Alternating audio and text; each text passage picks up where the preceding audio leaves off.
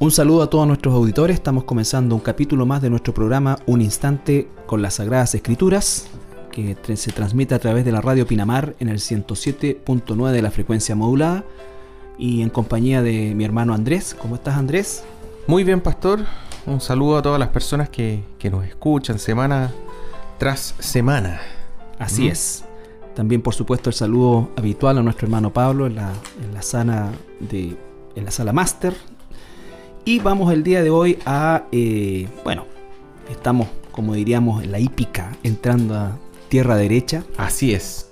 En relación a este evangelio. La última semana de Jesús. Así es, así es. Recuerde que se inauguró con la famosa entrada triunfal y ahora vienen eventos que se relacionan, tal como dices tú, con la última semana de nuestro Señor Jesucristo.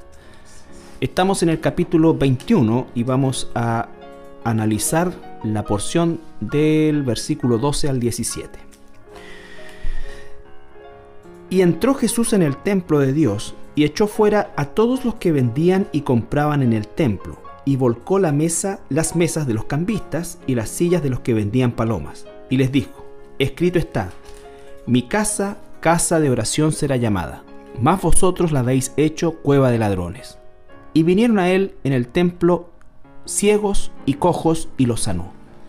Pero los principales sacerdotes y los escribas, viendo las maravillas que hacía, y a los muchachos aclamando en el templo y diciendo Hosana al hijo de, de David, se indignaron y le dijeron, ¿oyes lo que estos dicen? Y Jesús les dijo, sí, ¿nunca leísteis de la boca de los niños y de los que maman, perfeccionaste la alabanza? Y dejándolo salió de allí, salió fuera de la ciudad a Betania y posó allí. Bien, eh, como tú mencionabas, Carlito, esto ocurrió el día después de la entrada triunfal de Jesús. Eh, a pesar de que la Iglesia Católica celebra el domingo como Domingo de Ramos, según varios estudiosos, lo más probable es que haya sido un día lunes la entrada triunfal de Jesús y en ese caso estaríamos hablando del día martes.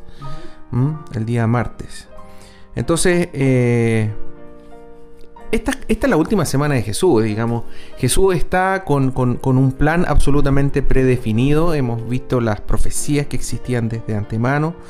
Él sabe que el día viernes va a morir y que va a morir crucificado, una, una muerte bien cruel. Eh, este Mesías, este Salvador, ¿cierto? Pasó la noche en Betania, ya pasó la noche en Betania, la pasó junto a, sus amigos, a su, su, círculo más íntimo, a María, Marta y Lázaro. Y Lázaro, a quien resucitó, ¿cierto? Lázaro y sus hermanas, María y Marta. Así es. ¿Ah? Eh, y por otro lado, ¿cierto? Eh, también están ahí sus discípulos, también están eh, sus apóstoles, ¿cierto? Todos acompañados, un grupo de personas que ya lo viene siguiendo de antes, un grupo de personas que probablemente fue a Jerusalén en esta entrega triunfal y que también volvió parte de ella a Betania. No nos olvidemos también que Jesús viene eh, subiendo en la, en la geografía de Israel desde Galilea en dirección y se le fue seguramente uniendo mucha gente a este a esta gran caravana que finalmente entra el día lunes en Jerusalén. Gente que también iba a celebrar la Pascua, así es. la Pascua judía. Entonces, eh, lo que estábamos comentando nosotros en eh, la semana pasada también era que según algunos registros respecto al número de animales sacrificados, etcétera, y extrapolando, habría por lo menos un millón de personas en ese lugar, es decir, una cantidad gigantesca de personas. De hecho, es tan grande la cantidad de personas que había en Jerusalén y sus alrededores, y dado que la, religión judía estipulaba que la Pascua debía celebrarse dentro de Jerusalén, es decir, dentro de los muros de Jerusalén, eh, en aquella época se eh, efectuaba un edicto que momentáneamente declaraba los límites de Jerusalén mucho más grande. De tal manera que ciudades como Betania entraban y, dentro del... y la otra Betfagé que habíamos hablado anteriormente, que no se sabe muy bien, pero está dentro del, Monte de los Olivos, eh, está dentro de los límites legales, entre comillas, de la ciudad de Jerusalén. Entonces, Imaginémonos por algún momento la cantidad de gente que estaba en Jerusalén y sus alrededores en ese momento. Imagínense, tanta gente, tanta gente que tenía que declararse un nuevo límite para la ciudad en esos días del año. Sí, mira, eh, fíjate que el día de hoy, en Jerusalén y en lo que se llama la ciudad antigua, que corresponde a la ciudad amurallada, que era la que en el tiempo de Jesús estaba, ¿no es cierto? O por lo menos el tamaño. Eh, el día de hoy, cuando uno visita Israel y visita la ciudad amurallada, eh, se calcula que anda alrededor de un millón y medio de personas en esa área. Uno mira, por ejemplo, desde el área del templo hacia el Monte de los Olivos y prácticamente el Monte de Olivos no se ve porque está lleno de gente. Lleno de gente que... Y es una cantidad de buses, pero impresionante, impresionante. Entonces, eh, y esto por supuesto queda aislado, la ciudad antigua queda un poco aislada de, la, de, la, moderna Jerusalén. Por lo tanto, la gran población flotante que anda en Israel y específicamente en Jerusalén es muy similar a la que estás relatando tú, cerca del millón de personas en aquella época. Y seguramente también con espacios eh, más abiertos de los que hay hoy día. Pero eh, es, impresiona el hecho de que la cantidad de personas que andan el día de hoy eh, y en cualquier época del año en esa zona de Israel y de Jerusalén en particular, siempre está alrededor del millón de personas. Son cálculos de, los mismos israelitas. Y por lo mismo, me imagino también que como era eh, en la época romana, del, del dominio romano, también tenemos claro que los historiadores hablan de que normalmente venían legiones de, otros lugares a cubrir, ¿no es cierto? Eh, o mejor dicho, a reforzar la seguridad de la ciudad, porque no nos olvidemos que las grandes revueltas y todo esto que ocurría normalmente ocurrían en los momentos en que el pueblo o que eh, la gente sobrepasaba al número de soldados al número de soldados apostados regularmente en esa zona. Entonces es todo un movimiento eh, social, eh, un movimiento de tipo, bueno, de personas por supuesto, comercio y una serie de cosas que pululaban tal cual como sucede el día de mm. hoy. O sea, el día de hoy. Eh, mira, eh, yo, yo, yo me imaginaba así, pero en forma muy reducida, Carlitos, acá en la, zona de, Coquimbo, en la Pampilla. Claro. ¿Ah? Porque incluso se habla de que había una gran cantidad de gente que simplemente no tenía dinero para pagar un lugar donde alojar, donde dormir y acampaba. Entonces, claro, el templo estaba absolutamente prohibido acampar, pero en los alrededores habían algunos lugares donde sí se podía. Entonces, esa cantidad de gente, hay que imaginarse realmente un lugar lleno, o sea, realmente saturado. Sí. No, no, no es fácil eh, imaginarse algo tan, tan lleno de personas, digamos. Sí, sobre todo en una ciudad pequeña comparado con las ciudades del día de hoy, pero eh, realmente era un evento que sobrepasaba todos todos los servicios, eh, todo lo que se pudiera imaginar desde el punto de vista de alimentación, en fin, era realmente todo un acontecimiento que una vez al año, o cada año mejor dicho, porque muchos celebraban la Pascua, pero después se quedaban también hasta el tiempo de Pentecostés, que, vendría, que vendría 50 días después. 50 días. ¿cierto? Entonces estamos hablando de que la permanencia de la gente era a lo menos, a lo menos, por decirlo de alguna manera, un mes y medio. Entonces, eh, realmente era todo un trastorno a la normal, al normal funcionamiento de la ciudad de Jerusalén. Por, eso te digo, Gali, imagínate tener que hacer un edicto. Sí, de esa magnitud. o sea, de esa magnitud. Ahora la ciudad no llega hasta acá, llega hasta mucho más allá.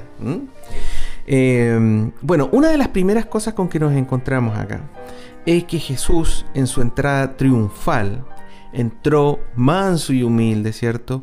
Sobre un pollino y, mucha gente probablemente, a pesar de que, de que entendían que Él era el Mesías o declaraban que Él era el Mesías, que venía a salvarlo, ¿cierto? Y lo proclamaron como tal. Eh, probablemente mucha gente quedó con la idea de que este Jesucristo era el Mesías que lo habría de librar del pueblo romano, de la opresión romana.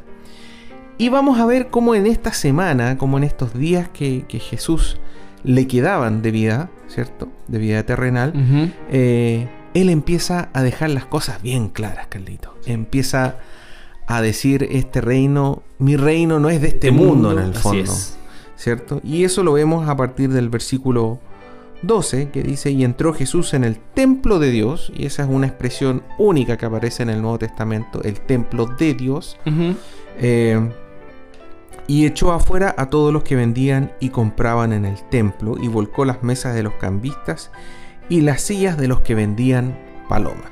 Ya, aquí también yo me quiero detener un poco haciendo un, pequeño, un pequeño eh, recorrido del contexto. Tal como decías tú, eh, es, resulta enriquecedor el poder eh, tener estos datos, como por ejemplo el que decías tú de este edicto de ampliar geográficamente mm. la, la, ciudad por la cantidad de personas. Y acá tenemos a Jesús entrando en el templo. Yo, de ese millón o más de millón de personas que estaban o llegaban a Jerusalén, un número muy reducido tenía finalmente acceso al templo. La gran mayoría entregaba sus animales en los lugares donde estaba y esos animales eran recogidos o por sacerdotes o por personas relacionadas con el templo y eran llevados, ¿no es cierto?, para ser sacrificados. Pero no, no, el millón de personas no, entraba en el templo, ¿me entiendes? O sea, no, no, no es que todos tenían acceso al templo, no se olviden además que el día del sacrificio propiamente tal era un día, el día no era, claro, no era, claro, no era toda la semana. Por lo tanto, eh, el que Jesús pudiera entrar al templo significaba que él, bueno, tenía una condición de rabí y por lo tanto él también podía entrar con un grupo reducido de personas. Ahora, lo interesante de esto es que en el templo existía este mercado que era absolutamente controlado por los sacerdotes del templo los cambistas, todo, todo funcionaba en base a, en primer lugar, la autorización de, eh, de, los sacerdotes del templo, porque usted entenderá que los que estaban ahí no eran los únicos que vendían cosas. Por lo tanto, el acceso a entrar ahí, ellos pagaban un derecho, ¿no es cierto?, que era altísimo, y además de todas las ganancias que ellos tenían, tenían que dar el 10% y más para el templo o para los sacerdotes en este caso. Por lo tanto, eh, los que estaban ahí eran como los vendedores autorizados. ¿Ya? Fíjate, fíjate, Carlito, que efectivamente un poco lo que estás comentando tú. Aquí el foco es el templo.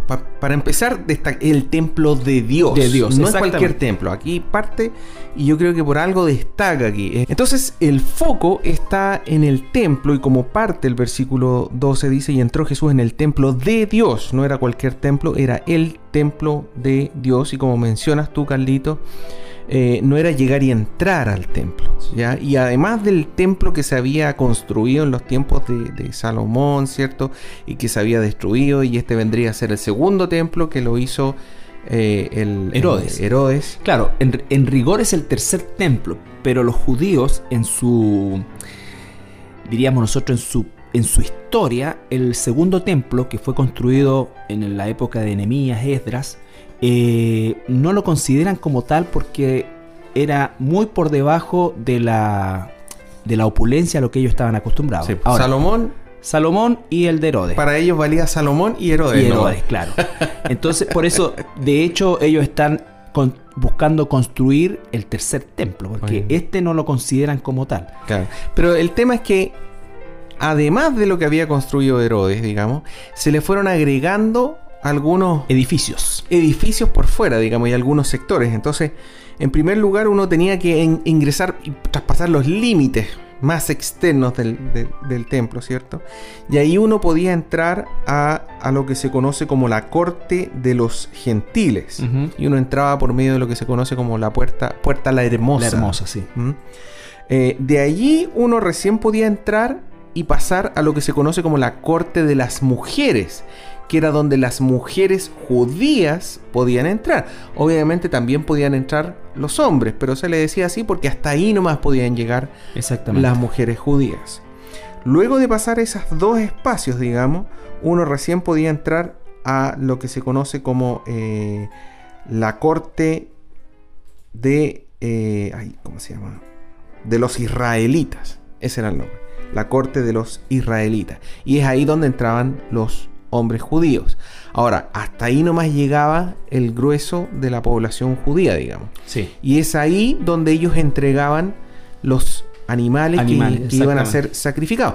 De ahí uno recién pasaba a lo que se conoce como la corte de los sacerdotes, que ya era el espacio donde los sacerdotes hacían los sacrificios. Pero básicamente, a través de una, una, una puerta que había ahí, yo entregaba el animal para el sacrificio y yo podía observar como el animal que yo había entregado era sacrificado. Era sacrificado. No podía entrar, pero podía. Una cosa que también es importante: los que llegaban a esa área, a esa área, ¿no es cierto?, de entregar el animal dentro de los límites del templo, eh, normalmente llegaban a ese lugar no con el, con el animal que originalmente habían traído, sino que con el animal que estaban obligados a comprar en esa misma feria, ¿no es cierto?, que estaba puesta ahí. Entonces, ¿por qué? Porque normalmente el sacerdote cuando recibía el animal no lo pescaba y lo iba a sacrificar al tiro, le pegaba su mirada y si lo rechazaba... Tenía que aprobarlo. Tenía que aprobarlo, ¿no es cierto? Si lo rechazaba, lo mandaba para afuera. Eso como era un negocio, eso aparece, eso aparece en Levítico. era como el, eh, SQM de, la época. ¿cuál, ¿Cuál es la idea? La idea era que básicamente si yo llevaba un animal para sacrificio no llevaba el animal cojo, tuerto, enfermo, que está a punto de morirse. Se suponía que era un sacrificio de valor, por así decir. Entonces, para eso estaba esa ley que aparece en Levítico, donde justamente el sacerdote tenía que dar el visto bueno, tenía que aprobar en el fondo esta ofrenda a ser sacrificada. Sin embargo, como bien dices tú, Carlito, aquí ya entra el tema del negocio. Versículo 13, les dijo, escrito está, mi casa es casa de oración, mi casa, casa de oración será llamada, mas vosotros lo habéis hecho cueva de ladrones. ¿Por qué Jesús los trató de cueva de ladrones? Aquí viene la explicación, digamos. Y es como decías tú, Carlito, porque los sacerdotes tenían un acuerdo de tal manera que solamente aprobaban aquellos animales que eran comprados en esa sección de los gentiles. ¿ah? Exacto. Lo, que estábamos hablando, la corte de los gentiles, este primer lugar donde incluso los gentiles podían entrar, ahí los sacerdotes dijeron, ya, aquí vamos a poner los negocios. Y aquí vamos a, hacer una licitación, por así decirlo. Exactamente, y vamos, sí. Eh, sí, tal cual. Y entonces aquí no, no, vamos a cobrar por el espacio. Y aquí se instalan los que venden palomitas, estos los otros animales, aquí los mercaderes. Ojo, hay, otro negocio aquí además, que Jesús habla aquí de los cambistas, ¿cierto? Que era que esta, compro dólares, ¿no? Este millón de personas, millón y tanto de personas que venían de otros lados, venía con dinero de otro lugar. Y los cambistas, según algunos escritos de la época, cobraban el 25% de comisión. Entonces, además de los animales, además del olor, además de lo, lo, lo hediondo que podría haber estado en el lugar, estaba toda esta avaricia respecto a aprovecharse y sacarle pero hasta el último centavo a aquel extranjero que fielmente... Menos mal que no habían taxistas. Había venido al templo a dar su sacrificio, Carlito. Cueva de ladrones. Esa fue la expresión de Era como pegarle el palo a los turistas. es como realmente era, era frustrante. Por eso es que muchas familias eh, la gran mayoría de los que iban a Jerusalén no tenía acceso a, esto que estamos relatando nosotros. Era una minoría que por suerte, por cierto, tenía que haber desembolsado dinero, ya sea en sobornos, coima o lo que sea, para poder llegar a esta instancia. Pero aún así, y, el, y la expresión cueva de ladrones, el Señor Jesucristo la dice pensando principalmente ni siquiera en los cambistas, sino, o, en la gente que vendía, sino que principalmente en los que orquestaban todo este, este negocio de los escribas y los, fariseos. Ellos son los que e-, tenían el negocio. Esa era la cueva de ladrones. Fíjate que a mí me recuerda esto, Carlito. Eh, algo tan... realmente era el colmo. ¿eh? Pero eh, la, Iglesia Católica tiene uno de estos centros donde van a, adorar, no sé si era la, la Santa... estos santos que tienen al Padre Hurtado, te fijas tú, o, alguno de estos santos. Pero idolatría, ¿ya? Y dentro del, del lugar donde se adoraba, adivina qué, también ellos licitaban puestos de ventas. Entonces los vendedores de los puestos de ventas se estaban quejando que afuera del lugar se estaban eh, ubicando vendedores ambulantes. Ambulantes, ¿te fijas? Sin la autorización. Es que no habían pagado a la iglesia católica lo que ellos sí habían pagado, ¿te fijas tú? Y estaban vendiendo las mismas chapitas, pero más barato. Las mismas imágenes, pero más baratas, ¿te fijas tú? Entonces, qué horrible. ya, está mal pero la idolatría. Pero además está el negociado. El negocio. Pues es un negocio muy lucrativo. Piensa tú que mi hermana que estuvo en el Vaticano en su época de pagana, ella fue y lo único que quería era visitar esta cosa. Bueno, por la gracia de Dios, ella, el Señor le abrió sus ojos y se convirtió al Señor. Pero relata con tristeza también esto de cómo eh, para entrar a ciertos lugares en el Vaticano, ¿no es cierto? Le exigían le exigía, porque claro, el, calor que hacía todo, la gente andaba de repente de, de, de, chor y en, con polera nomás, y le exigían a las mujeres cubrirse, ¿no es cierto? Entonces mi hermana llevaba una chaqueta y se la puso, y el tipo que estaba en la entrada, ¿no es cierto? Le dijo que no, que tenía que ser uno de los mantos que estaban ahí. Entonces, ya pagó 15 dólares por ese manto, y entró, dijo, por último ya me queda como recuerdo. Pero no contaba que al, terminar el recorrido por donde se metieron, ¿no es cierto? Había que devolver. O sea, era un arriendo. Por eso, Carlito. Era un arriendo, o sea. Cueva ladrones. de ladrones. Cueva del. Miren, aquí nadie le, agrega ni le quita. Aquí estamos citando palabras literales. Literal, te voy a decir una cosa. Yo que he estado en Israel. Que he estado en Israel cuatro veces. Los únicos lugares donde tú tienes que pagar por entrar al baño o por acceder a cualquier lugar medianamente, entre comillas, exclusivo, ¿ya? Es en los sitios que están tomados por el catolicismo romano. En los lugares que están tomados por los franciscanos, por eh, los benedictinos, ¿no es cierto? Que son los que tienen, por ejemplo, todo el área de, de, de Cafarnaún, hay que pagar por entrar todo eso, la de los y hay que pagar, y hay que pagar por los baños. En todos los demás lugares que son parques nacionales y que son lugares también históricos, administrados por el gobierno, por el gobierno de Israel, no pagas nada. No pagas nada. Solo en lugares católicos. Entonces, bueno, no voy a decir lo que hice yo, pero continuemos con el programa. Pero, o sea, primero no pagué y segundo pero es un llamado, Carlito, es un llamado, porque en el fondo este era un proceso, este era un, una... A ver, Aquí el Señor estableció en el Antiguo Testamento un proceso para hacer la adoración verdadera a Dios. Y la tradición judaica en ese momento había deformado todo. Totalmente. Y lo había transformado, en vez de la adoración correcta, en un negocio. Y más encima, en un negocio corrupto. Que ni siquiera era transparente, te fijas tú, o sea, los negocios, las platas por abajo, los acuerdos, te fijas tú, esto de rechazar el sacrificio, si usted llegaba de su, de su campo, se llevaba el mejor... Esa, eso te iba a eh, decir, de hecho eh, llevan... El, mejor cordero, la mejor vaquita para ser sacrificada, usted la llevaba a entrar al templo, la llevaba hasta adelante y el sacerdote la evaluaba, la miraba y decía, no, le, tiene un problemita, así que no, de vuelta. Es como el carabinero eh, que te pide los, los cuando no encuentra nada. Y le dice, pero ¿sabe qué? Mire, allá en la esquinita, hable con Juan. ¿Ah? Perdón, por los Juanes que hay por ahí, pero hable con Juanito porque él, dígale que va de parte mía y le va a hacer una oferta súper buena. ¿Ah? Y le va a vender una vaquita esquelética al lado de la que yo estoy llevando, pero ahí está el negocio. Está aprobada, está aprobada, está, preaprobada, está con, certificada con el sello oficial. no, eh.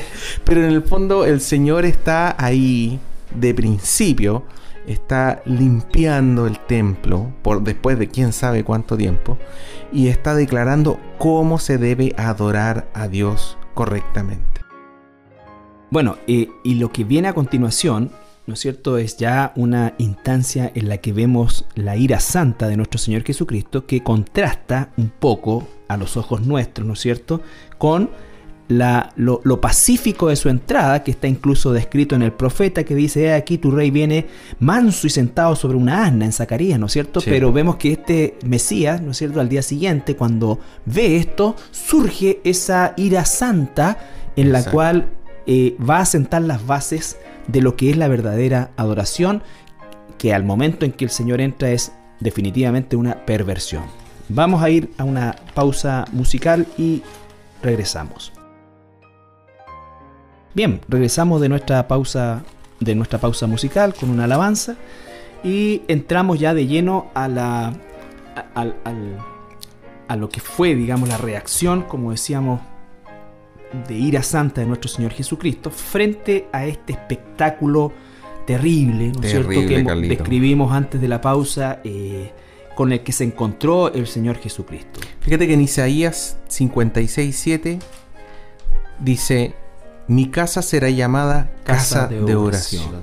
Eso es lo que está diciendo el Señor Jesucristo. Una vez más Jesús citando el Antiguo Testamento y cumpliendo cada una de las palabras que fueron escritas de él. En el versículo 14, después de haber llamado a los sacerdotes y todos los que tenían parte en, este, en esta perversión de adoración. Y, perdón, Carlito, y después de haber volcado el caos que debe haber producido Jesús. O sea, con lo lleno que estaba, dio vuelta a las mesas, dio vuelta a los cambistas. Me imagino los comerciantes ahí recogiendo las monedas, ¿te fijas tú? Y la gente también que se tira a, recoger lo, que cae. Así es, y en el versículo paralelo, además, en el caso de, de Marcos 11, ¿cierto?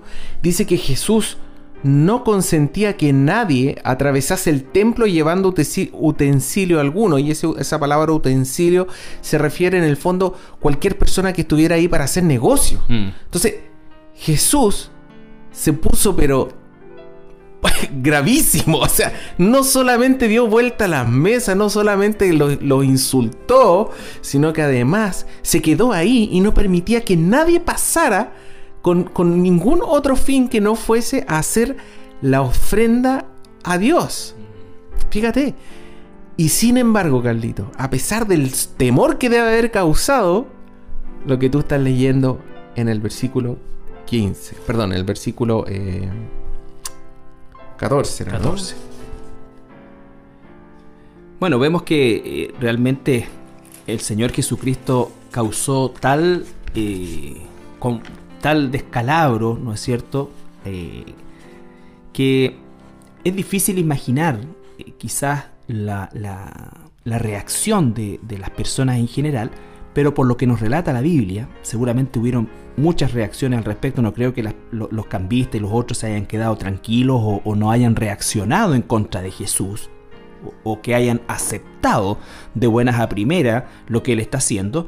Sin embargo, en la escritura registra eh, la otra, por llamar de alguna manera, la otra cara de la moneda, cómo es que Jesús comienza a ser aclamado y comienza Jesús a, una vez que limpia el templo, a sanar, dice, y vinieron a él en el templo ciegos y cojos y los sanó. Es decir, él... Por mucho, por mucho temor que haya causado Jesús, a ellos no los asustó. A ellos no los asustó, claro.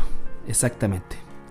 Exactamente. Sin embargo, el versículo 15 Dice, pero los principales sacerdotes y los escribas, viendo las maravillas que hacía y a los muchachos aclamando en el templo y diciendo, Osana al hijo de David, se indignaron.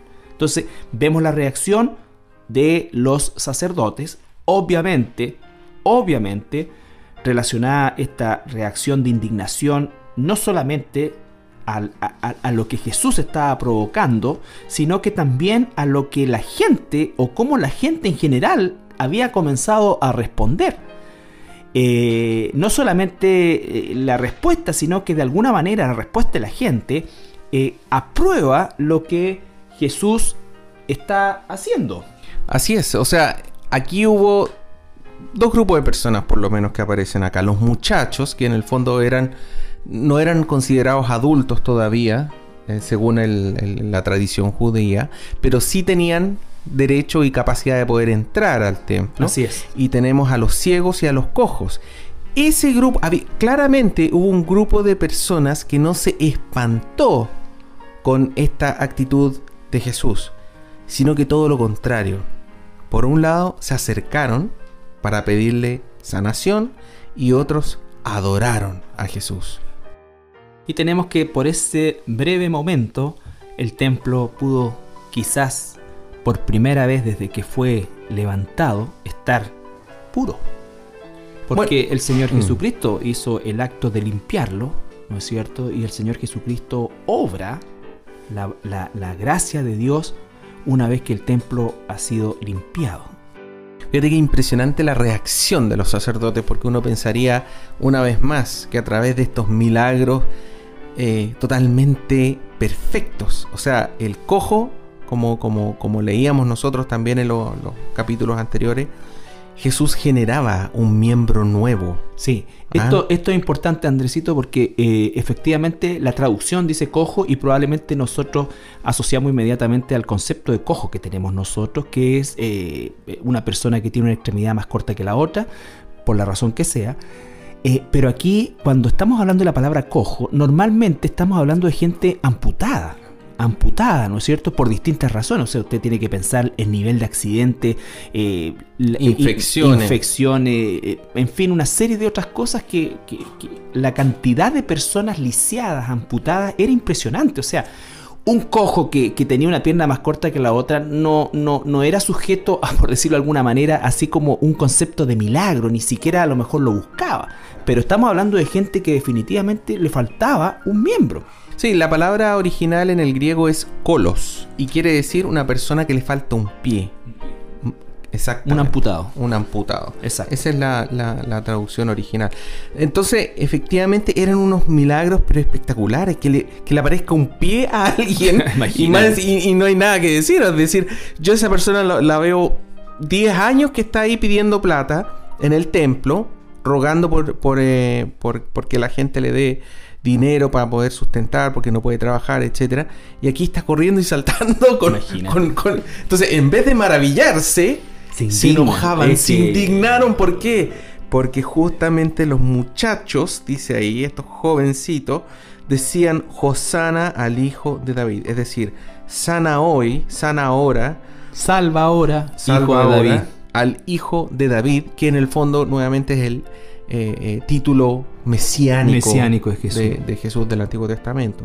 Entonces es una forma pero gigantesca de adoración y lo que ellos esperaban era que Jesús rechazara esa, adoración. Exactamente. Bueno, como lo vemos principalmente en el Evangelio de Juan, la cantidad de veces que Jesús es llamado, o mejor dicho, Él usa el, el nombre de Dios como propio, porque lo es, y que generaba permanentemente que los fariseos intentaran apedrearlo, matarlo, y siempre Jesús decía, ¿por qué me van a apedrear? Y él dice, porque siendo hombre te llamas, te hace llamar como Dios.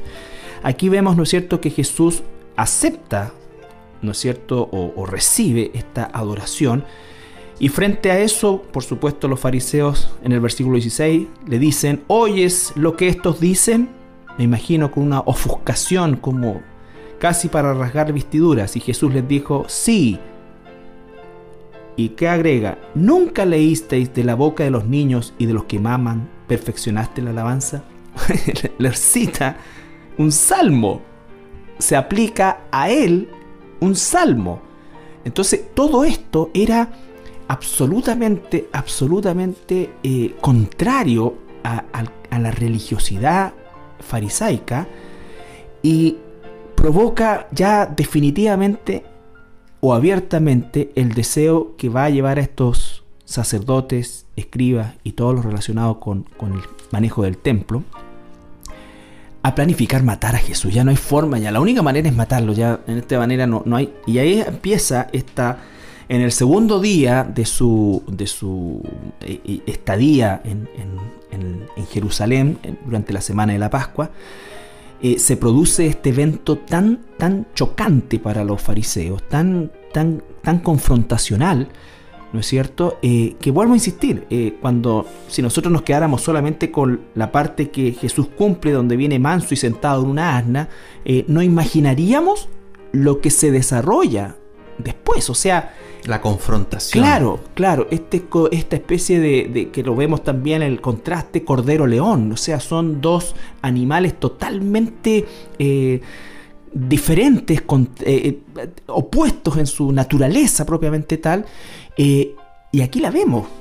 Él entra manso y humilde, pero a la vez tiene una reacción que podríamos catalogar a nosotros hasta de violenta, ¿no es cierto? Pero es una, una ira santa con la cual él cela este, este, o, el celo por el templo, por tu casa, como dice también el Salmo, ¿no es cierto? Eh, está confrontando a aquellos que tenían la, el templo infestado, por decirlo de alguna manera. Fíjate, Carlito, que en el caso de, de Lucas 19:40 aparece cuando también la entrada triunfal de Jesús, pero este es el paralelo de Lucas, y dice que también los sacerdotes, los escribas, lo confrontaron de cómo él permitía ser adorado. ¿ah? Y la respuesta de Jesús, él respondiendo les dijo, os digo que si estos callaran, mm. las piedras clamarían. clamarían. Entonces esto es muy importante para aquellas personas, incluso entre comillas, religiones que, que dicen que Jesús no es Dios. Toda la Biblia muestra personajes que no permiten ser adorados, no permiten. Los apóstoles no permiten ser adorados. Hechos 10, 24 al 26. Ángeles, ¿cierto? Habla del, del apóstol Pedro y dice que eh, va a, Cesarea, dice, y Cornelio lo estaba esperando, habiendo convocado a sus parientes y amigos más íntimos. Cuando Pedro entró, salió Cornelio a recibirle y postrándose a sus pies, adoró.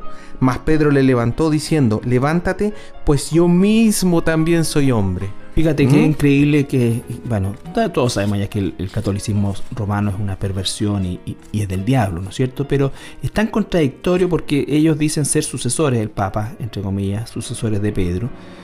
Eh, y Pedro no permite que alguien se arrodille delante de él. Y lo que vemos nosotros cuando este jerarca aparece en cualquier lugar, es que la gente, incluso mandatarios, dignatarios, eh, si no se postran, que es lo que hace la mayoría, a lo menos besan su anillo en una señal de adoración. Eso es adoración. Sí, es adoración. Es, adoración, por supuesto. Eh, los ángeles tampoco, se pueden, permiten ser adorados, dice Apocalipsis 22, 8 a 9.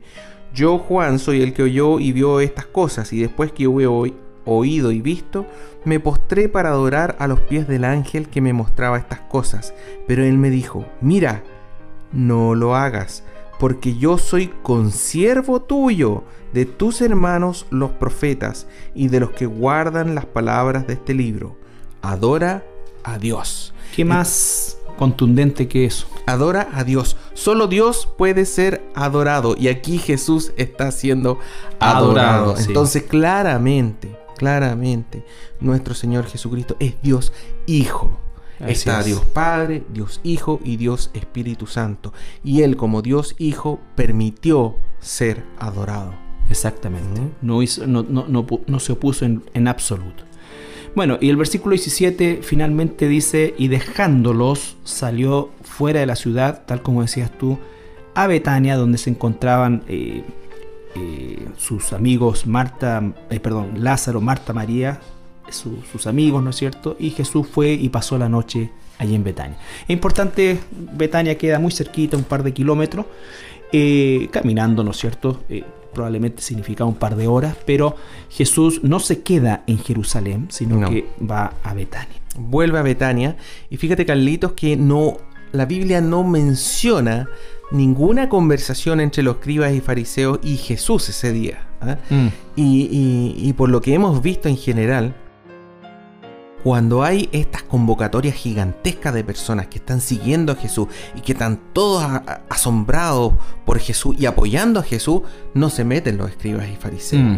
Ellos siempre se quedan afuera, ¿por qué? Porque cualquier cosa se nos pueden tirar encima, ¿te fijas? Sí, ellos siempre tienen temor del pueblo y lo, y lo, y lo mantienen hasta, desgraciadamente, o no sé cómo llamarlo en realidad, pero eh, era el plan de Dios. Hasta cuando ocurre esta elección que el mismo pueblo hace, ¿no es cierto?, de Barrabás y que posteriormente se hace parte de la turba que, crucifica a Jesús. Bueno, lo que vamos a ver la próxima semana, Carlito, es justamente el día siguiente, que es cuando los escribas y fariseos confrontan a Jesús y le dicen, ¿con qué autoridad tú haces, esto? Entonces, imagínense, ellos tuvieron que tragarse, por así decir, toda la noche lo ocurrido y recién al otro día le pudieron preguntar. Jesús no, él terminó y se fue.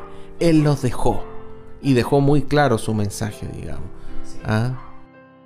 Bueno, vamos a la última alabanza y regresamos ya para despedir el programa de hoy. Bien, queremos agradecer el día de hoy, como siempre, su, su gentil sintonía y animarles, por supuesto, a seguir estos estudios, a revisar también nuestra página web donde están registrados estos estudios. Usted puede eh, seguir todo lo que hemos eh, tratado durante estos prácticamente dos años y de esa manera, ¿no es cierto?, ir haciendo un estudio más profundo, personal de este maravilloso evangelio. Así es que... Sí, Carlito, yo fíjate un comentario aparte, ¿eh? estaba viendo la otra vez eh, el canal YouTube o las diferentes cosas que se ofrecen por YouTube. Y fíjate que creo que no hay otro estudio tan completo del Evangelio de Mateo como que el que estamos haciendo nosotros. O sea, realmente si usted quiere estudiar Mateo, si tiene alguna duda de algún pasaje, usted va a meterse y va a encontrar en nuestro canal todos, todos los capítulos y todos los versículos de Mateo. Absolutamente. Sí, así es. Aquí no hay cueva de ladrones. No hay cueva de ladrones, no, sí. Pero les damos las gracias una vez más. Eh, llamamos a que cualquier comentario, duda, consulta, queja, la escriba al correo radio arroba iglesiacristianalaserena.cl Radio arroba iglesiacristianalaserena.cl Bien, que el Señor le bendiga. Bendiciones. Un instante con las Sagradas Escrituras es un programa que forma parte del Ministerio Radial de la Iglesia Cristiana La Serena en Chile. Semana a semana, el pastor Carlos Flores y el hermano Andrés Bodini nos enseñan un poco más de la palabra de Dios. Nuestro sincero deseo es que usted pueda animarse a estudiar con nosotros y escudriñar la Biblia. Si desea volver a escuchar este programa o algún capítulo anterior, visite nuestra página web www.iglesiacristianalaserena.cl en la sección radio. Para contactarse con nosotros, visítenos en Francisco Aristía 2806, San Joaquín, La Serena. O bien puede escribirnos al correo radio arroba iglesiacristianalaserena.cl radio arroba iglesiacristianalaserena.cl Nos encontramos en la próxima oportunidad para juntos disfrutar de un instante con las sagradas escrituras.